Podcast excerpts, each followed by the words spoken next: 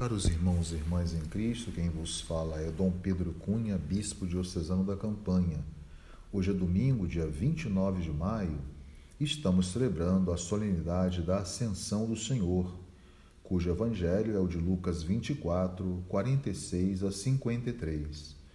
Naquele tempo, disse Jesus a seus discípulos: Assim está escrito: O Cristo sofrerá e ressuscitará dos mortos ao terceiro dia e no seu nome serão anunciados a conversão e o perdão dos pecados a todas as nações, começando por Jerusalém. Vós sereis testemunhas de tudo isso. Eu enviarei sobre vós aquele que meu Pai prometeu. Por isso, permanecei na cidade até que sejais revestidos da força do alto. Então Jesus levou-os para fora, até perto de Betânia Ali ergueu as mãos e abençoou-os. Enquanto os abençoava, afastou-se deles e foi levado para o céu.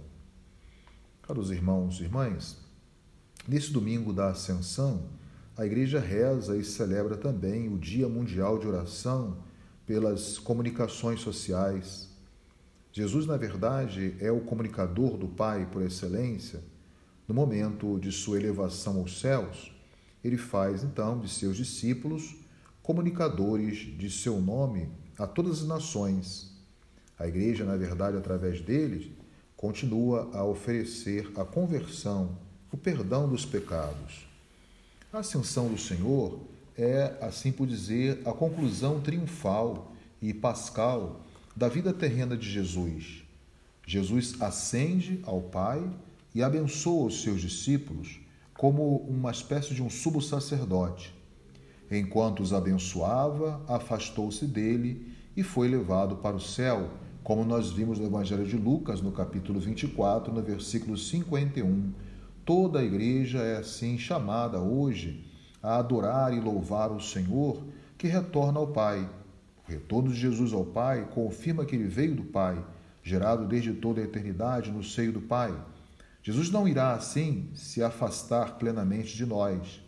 A sua ascensão inaugura uma nova época, na verdade. Ele nos assistirá com o seu Espírito, ele vai nos acompanhar na missão de continuar a propagar a sua mensagem e continuará presente na vida da igreja e, ao mesmo tempo, na missão de todos os discípulos e discípulas. Com a ascensão do Senhor, a igreja saberá qual é o seu destino final. Ainda que este seja um mistério revelado no tempo e ao mesmo tempo no plano de Deus. O tempo da igreja não significa, portanto, um tempo de uma espera ilusória ou frustrada, mas um percorrer a estrada para Jerusalém, que é a estrada da sua missão mesmo. Né? Aí, portanto, Deus abre o nosso coração à sua luz, para que saibamos qual é a esperança que o seu chamado nos dá, como vai nos recordar São Paulo na carta aos Efésios, na segunda leitura de hoje, no capítulo 1, no versículo 18.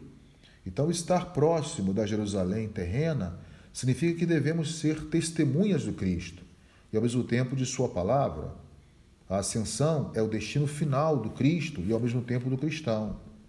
O credo, por exemplo, que nós professamos nas celebrações litúrgicas, confirma a nossa crença na ressurreição da carne, isto é, na inserção de todo o nosso ser, toda a nossa existência e toda a criação no mistério da glória de Deus.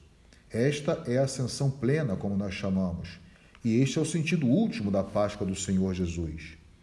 O céu, assim por dizer, é o sinal do divino, é o sinal do infinito, é o sinal do eterno, aquilo que ultrapassa os condicionamentos e limites do que é terreno. A exaltação ou elevação de Jesus aos céus descreve, no fundo, a realidade ou a veracidade da ressurreição do Senhor. Jesus passou pela cruz como um momento de intercessão entre a terra e o céu, entre o finito e o infinito.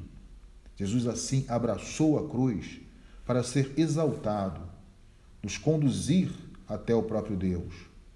Quando eu for exaltado da terra, atrairei todos a mim, como nos recorda São João, no seu Evangelho, no capítulo 12, no versículo 32. A solenidade que celebramos hoje, então, mostra ainda o valor do céu para nós. O sangue de Cristo, derramado na cruz, é a possibilidade de todos nós entrarmos no santuário celeste, na Jerusalém do Alto, e celebrar o verdadeiro encontro com Deus. Isto é o que nós chamamos da vida plena ou a vida nova em Deus. A celebração de hoje, então, é a festa da nossa esperança, é a celebração da redenção do nosso corpo mortal na glória da ressurreição. É o direcionamento do nosso olhar para o ponto que nós chamamos o ponto ômega, ou seja, a meta última da nossa vida e também da nossa própria história. Então, é, na verdade, o momento culminante, o ponto central da celebração da nossa alegria plena e eterna, onde a nossa vocação à santidade e à beatitude, a visão de Deus, se eternizará. Louvado seja nosso Senhor Jesus Cristo, para sempre seja louvado. O Senhor esteja convosco, Ele está no meio de nós. Seja bendito o nome do Senhor, agora e para sempre. A nossa proteção está no nome do Senhor, que fez o céu e a terra. Por intercessão da Virgem do Carmo, dos nossos beatos Padre Victor e Chica, abençoe-vos o Deus Todo-Poderoso, Pai e Filho e Espírito Santo. Tenham todos um abençoado domingo.